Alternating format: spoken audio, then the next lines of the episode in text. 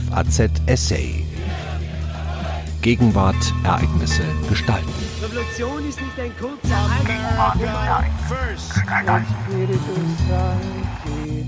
Arbeit am Mythos. Vor 100 Jahren, am 18. Mai 1920, wurde der Mann des Jahrhunderts geboren. Als Papst Johannes Paul II. schrieb Karl Wojtyła zwischen 1978 und 2005 Weltgeschichte. Doch die Geschichte des ersten Polen auf dem Stuhl des Bischofs von Rom ist noch längst nicht geschrieben. Ein Essay von Daniel Deckers. Schon zu Lebzeiten war Papst Johannes Paul II. für viele Zeitgenossen zu einer Legende geworden. Man of the Century, Mann des Jahrhunderts, nannte ihn bereits 1997 einer seiner ersten englischsprachigen Biografen, der amerikanische Journalist Jonathan Whitney. Auch wem solche Emphase fremd war und bis heute geblieben ist, der konnte und kann kaum umhin, in Johannes Paul II. eine Persönlichkeit der Zeitgeschichte zu erkennen, die viele und vieles in den Schatten stellte. 1978 war er aus der kommunistisch dominierten Welt hinter dem eisernen Vorhang heraus und in das Rampenlicht der Weltöffentlichkeit getreten und sollte es noch in den Wochen seines öffentlichen Sterbens knapp 27 Jahre später auf sich gerichtet wissen. Die Beerdigung des ersten Papstes in einem slawischen Land im April 2005 wurde zu einem Ereignis, wie es die Welt noch nicht erlebt hatte.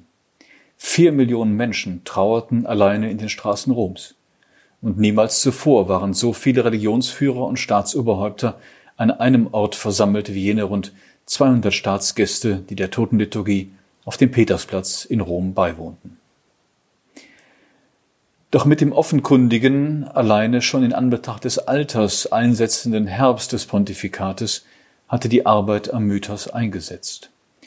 Zu ihrem bis heute wirkmächtigsten Protagonisten wurde der 1951 geborene amerikanische Theologe George Weigel. Er war eine Generation jünger als Whitney und richtete seinen Blick stärker auf die Bemühungen Johannes Pauls II., die Kräfte der katholischen Kirche in den Dienst einer Neuevangelisierung der Welt zu stellen und die Kräfte, die seine Sicht auf Kirche und Welt nicht halten, zu neutralisieren, wenn nicht zu eliminieren. Weigel konnte sich darin eins mit dem Papst sehen, dass er die Zeitgeschichte weniger als Schauplatz des planetarischen Zusammenstoßes von Zivilisationen, wie Samuel Huntington meinte, sondern als einen Ort des Kulturkampfes von metaphysischen Ausmaßen definierte, galten die Bemühungen des Papstes doch je länger desto mehr dem Kampf gegen eine Kultur des Todes. Die Deutungshoheit, die Weigel damals über das Leben und Wirken Johannes Pauls II. erringen konnte, ist bis heute ungebrochen. Nicht nur, dass er nach dem Tod des Papstes die Interpretationslinie vorgab. In dem Vorwort der posthum erschienenen amerikanischen Neuauflage sprach Weigel jeder Kritik an Leben und Wirken des Mannes durch die Beschreibung des fast messianischen Charakters des verstorbenen Papstes implizit jede Berechtigung ab. Weigel scheute auch nicht davor zurück, dessen Nachfolger, Josef Kardinal Ratzinger, als Benedikt XVI., ein Jahr nach dem Beginn seines Pontifikats als God's Choice zu porträtieren, ganz so, als verkörpere der erste Deutsche an der Spitze der katholischen Kirche seit fast 500 Jahren nicht nur eine organische Fortsetzung des Pontifikats des ersten Polen auf dem Stuhl des Bischofs von Rom, sondern so etwas wie den zweiten Gesalbten binnen kurzem. Endpunkt der einen und Ausgangspunkt der anderen Biografie waren jene Ereignisse, die sich nach dem Tod Johannes Pauls II. in Rom abgespielt hatten. Santo subito, Heilig, sofort, so schallte es im April 2005 durch die Straßen Roms. Josef Kardinal Ratzinger hatte derweil als Hauptzelebrant der Missa pro Eligendo vor dem Beginn des Konklaves am 14. April in seiner Predigt schon einmal die Grundmelodie der Diktatur des Relativismus intoniert. Damit qualifizierte er sich in den Augen der Mehrheit des Kardinalskollegiums endgültig als natürlicher Nachfolger jenes Mannes, der ihm 1981 das Amt des Präfekten der Vatikanischen Kongregation für die Glaubenslehre anvertraut hat. Der neue Papst ließ den Worten der Straße Taten folgen. Die für den Beginn eines Seligsprechungsverfahrens kirchenrechtlich vorgeschriebene Frist von fünf Jahren nach dem Tod einer Person wurde im Frühjahr 2005 für überflüssig erklärt. Am 1. Mai 2011 wurde Johannes Paul II. von Papst Benedikt XVI. selig gesprochen. Die Heiligsprechung war nun faktisch zu einer Formsache geworden und wurde, nach dem Vorliegen der erforderlichen Wunder, von Benedikts Nachfolger Franziskus im Jahr 2014 zusammen mit der Heiligsprechung von Papst Johannes dem 23. in Szene gesetzt. Dass einer der engsten Weggefährten von Johannes Paul II., sein langjähriger Kardinalstaatssekretär Angelos Sodano, wie auch der Präfekt der Ostkirchenkongregation, der argentinische Kardinal Leonardo Sandri, sich geweigert hatten, in dem Seligsprechungsverfahren auszusagen, geschenkt. Was nicht passte, wurde passend gemacht. Doch die Ungereimtheiten des Verfahrens waren auch deswegen belanglos geworden, weil ein anderer, längerer Schatten sich über die Person Johannes Pauls II. gelegt hatte. So sehr sich die Wojtyła-Apologeten auch bemühten, umso weniger ließ sich rückblickend verleugnen, dass die Ausübung sexueller Gewalt im Raum der Kirche während des Pontifikats Johannes Pauls II. Dimensionen angenommen hatte, die alles bisher Bekannte überstiegen. Rückblickend waren die beiden letzten Jahrzehnte des 20. und die beiden ersten des 21. Jahrhunderts über das sattsam Bekannte hinaus von drei neuen Dynamiken gekennzeichnet. Erstens die Identifizierung von Missbrauchstätern bis in die höchsten Ränge der kirchlichen Hierarchie hinein. Zweitens die Delegitimierung der kirchlichen Hierarchie in Ländern wie Kanada, den Vereinigten Staaten, Irland, Australien und mit zeitlicher Verzögerung auch in Deutschland. Eine Rückwirkung umfassender, zumeist von Staatswegen verfertigter Untersuchungsberichte über die jahrzehntelange Missachtung staatlicher und auch kirchenrechtlicher Normen im Umgang mit Sexualstraftätern durch Bischöfe und drittens die Entmystifizierung vieler der unter Johannes Paul II. zu Hoffnungsträgern einer erneuerten Christenheit stilisierten Bewegungen wie den Legionären Christi und neuer geistlicher Gemeinschaften wie das Werk in Deutschland und Österreich, Communauté des Frères de Saint-Jean des Dominikaners Jean-Marie Philippe in Frankreich oder Sodalitium Christiane Vitae in Peru.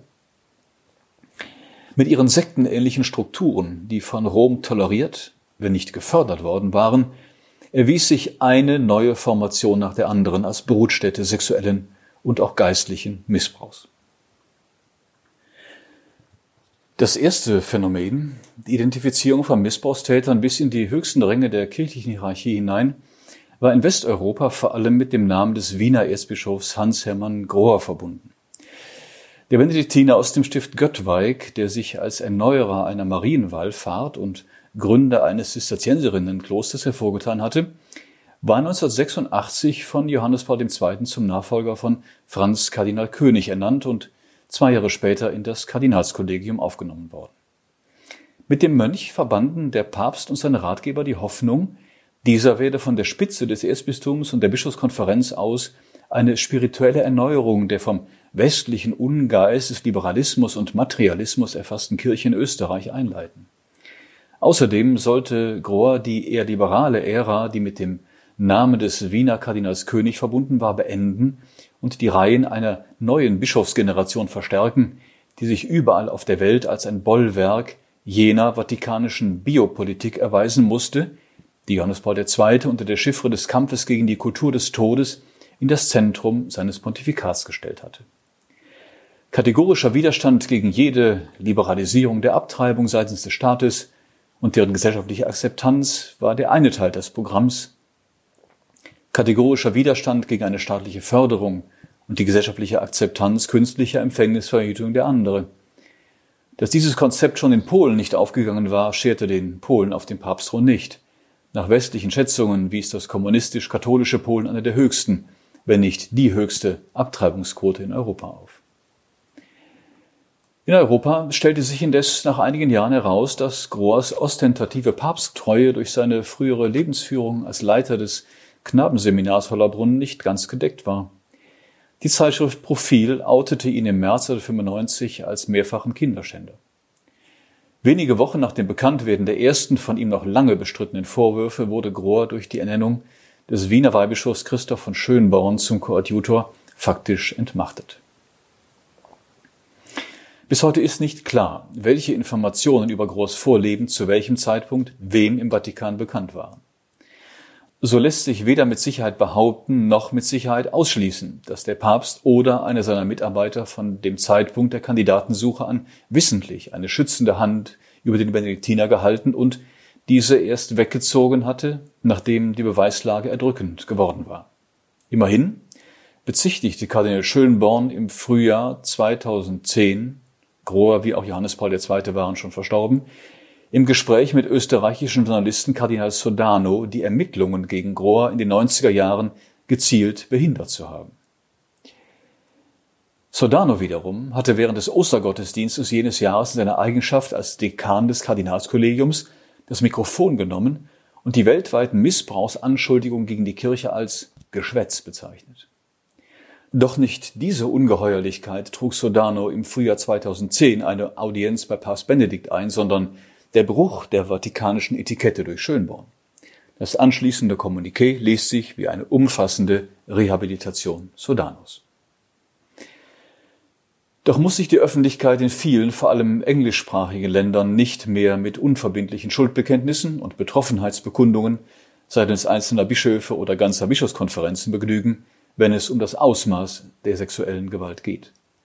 Von Kanada über die Vereinigten Staaten und Irland sowie die Niederlande bis nach Deutschland liegen mittlerweile in mehreren Ländern ausführliche Untersuchungen über das Ausmaß sexueller Gewalt oder den zeitlichen Verlauf der Häufigkeit einschlägiger Delikte in der jüngeren Geschichte der jeweiligen Ortskirchen vor. Direkt miteinander vergleichbar sind die Berichte nicht, was nicht zuletzt auf die unterschiedlichen Rechtskulturen zurückzuführen ist. Eine immer wiederkehrende Beobachtung besteht allerdings darin, dass viele Mitglieder der Hierarchie sich nicht nur nicht an staatliches Recht gebunden fühlten, etwa indem sie Missbrauchstäter durch Einschüchterung ihrer Opfer zu schützen versuchten. De facto wurden damit auch die wenngleich rudimentären Strafvorschriften des Kirchenrechts ignoriert, mithin das eigene Recht nicht angewandt. Es wäre falsch, in diesem theoretischen wie praktischen Mangel an Rechtskultur der unter liberalen Bischöfen mit ihrem Faible für sogenannte pastorale Lösungen nicht weniger verbreitet gewesen zu sein scheint als unter Papsttreuen, ein Charakteristikum des Pontifikates von Johannes Paul II. zu sehen. Die Mentalität, wonach kirchliche Amtsträger staatlichen Gesetzen nicht unterliegen, ist buchstäblich in Jahrhunderten gewachsen. Doch ist es ein Unterschied, ob Kirchenleute sich vor den ideologischen und praktischen Zumutungen einer kommunistischen Staats- und Gesellschaftsordnung schützen müssen oder dem Strafrecht einer freilich-demokratischen Gesellschaft eine Nase drehen. Johannes Paul II. hat vor dem Hintergrund seiner Erfahrungen mit dem Nationalsozialismus und dem Kommunismus im 20. Jahrhundert nie an ein partnerschaftlich kooperatives Verhältnis zwischen Staaten und Religionsgemeinschaften geglaubt. Damit hat er nicht immer nur indirekt jene Kräfte in der Kirche gestärkt, die diese nur so lange als Teil der Gesellschaft und Partner des Staates bei der Erfüllung bestimmter Aufgaben sahen, wie dieses zu ihren Bedingungen geschah. Im Streit über die gesetzliche Schwangeren- und Konfliktberatung in Deutschland, die mit der Beratungspflicht ein Instrument zum Schutz des ungeborenen Lebens kannte und kennt, das es in keinem anderen Staat gibt, konnten sich am Ende mit Unterstützung von Johannes Paul II. und Josef Kardinal Ratzinger die wenigen Mitglieder der Deutschen Bischofskonferenz durchsetzen, denen diese Form der gesellschaftlichen Präsenz der Kirche ein Dorn im Auge war. Den längsten Schatten auf das Pontifikat von Johannes Paul II. wirft indessen nicht mehr der Aufstieg und der Fall von päpstlichen Lieblingen wie Hans Hermann Kardinal Grohr. Ein anderer Name, der des Mexikaners Marcial Maciel de Gollado, des Gründers der 1983 als Kongregation päpstlichen Rechtes anerkannten Legionäre Christi und des 2004 approbierten Werkes Regnum Christi, stehen pars pro toto für die dritte neue Dynamik. Es ist ja nicht der Ort, das Leben eines Mannes nachzuzeichnen, der mit sexuellen Übergriffen auf überwiegend männliche Minderjährige und mit mehreren Vaterschaften mit mindestens zwei Frauen bis hin zur an leiblichen Kindern ausgelebten Päderastie eine der interessantesten zeitgenössischen Fälle aus dem Bereich der Sexualpathologie sein dürfte. In einem im Dezember 2019 veröffentlichten Bericht ließen die Legionäre wissen, dass ihr Gründer Zeit seines Lebens mindestens 60 Minderjährige missbraucht haben. Zugleich dürften seine Fähigkeiten als Finanzjongleur, der schon in den 80er Jahren hier unter einem Ruf stand, sich das Wohlwollen Johannes Pauls II. und seiner Entourage schon früh durch die finanzielle Unterstützung der polnischen Solidarność erkauft zu haben, einen interessanten Forschungsgegenstand für Wissenschaftler abgeben, die sich mit der Wirkung von Geldflüssen in der Kirche befassen. Und natürlich auch mit deren Quellen. Maciel verfügte nach den Recherchen von Jason Barry und Gerald Renner nicht nur über breiteste propagandistische Unterstützung im katholischen neokonservativen Milieu der Vereinigten Staaten, etwa durch George Weigel oder den Gründer der einflussreichen Zeitschrift First Things, Richard John Neuhaus. Dieses war auch mit Geld zur Stelle, wie auch vermögende Kreise in Mexiko und Chile. Dort wiederum schloss sich der Kreis mit denjenigen, die in der lateinamerikanischen Theologie der Befreiung eine Gefahr nicht nur für die katholische Glaubenslehre sahen, sondern für eine Kirche und eine Gesellschafts- und Wirtschaftsordnung, die bis heute von krasser Ungleichheit gezeichnet ist. In Chile jedenfalls machte Maciel in den 70er Jahren Bekanntschaft mit dem apostolischen Nuntius, Erzbischof Angelo Sodano. Dieser Kontakt sollte über die folgenden Jahrzehnte immer enger werden und Maciels Aufstieg in Rom auch dadurch befördert haben, dass viele potenzielle Hindernisse beiseite geräumt wurden.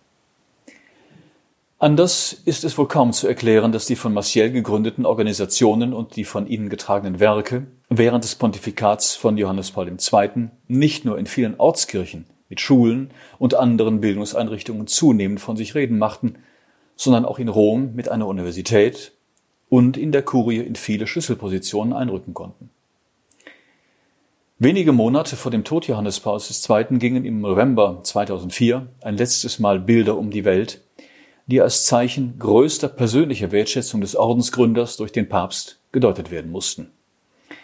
Der von schwerer Krankheit gezeichnete Papst empfing Maciel an der Spitze hunderter Mitglieder der von ihm gegründeten Werke, und die Bilder dieser Audienz gingen um die Welt.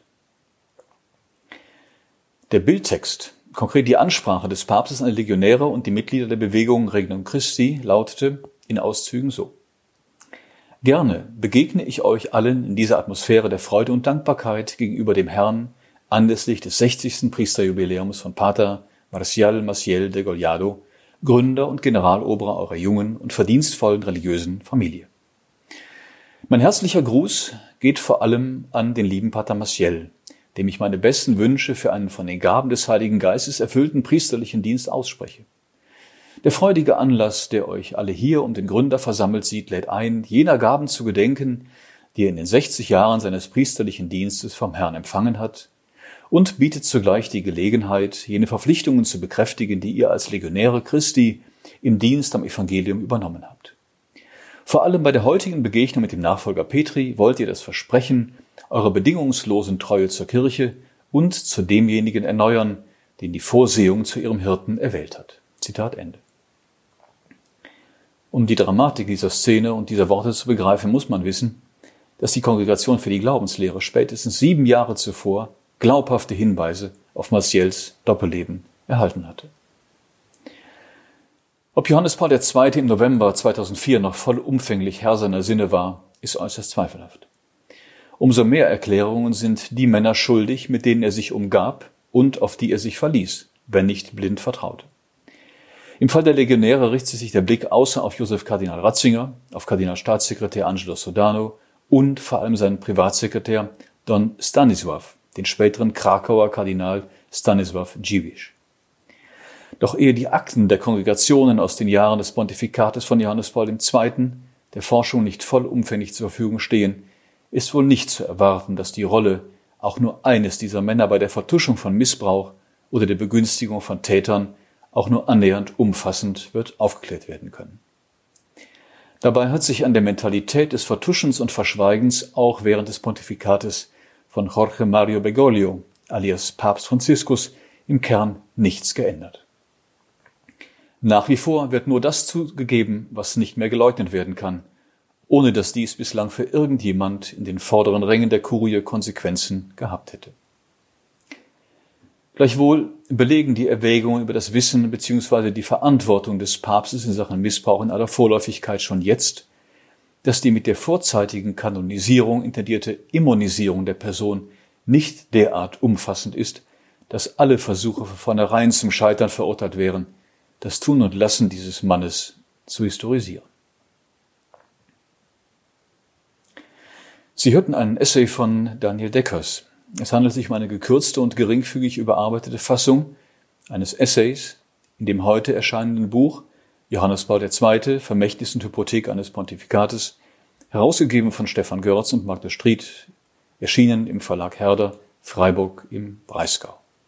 Am Mikrofon verabschiedet sich Daniel Deckers. FAZ Essay. Ereignisse gestalten.